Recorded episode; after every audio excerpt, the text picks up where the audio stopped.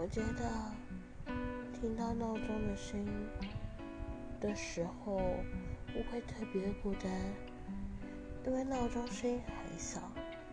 不是响了就铃的那种，是它的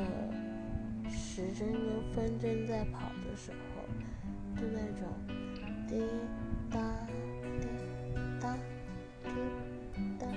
的声音，因为那声音特别小。然后吧，我们家又特别吵，所以就一个人在家的时候，我才有机会听到闹钟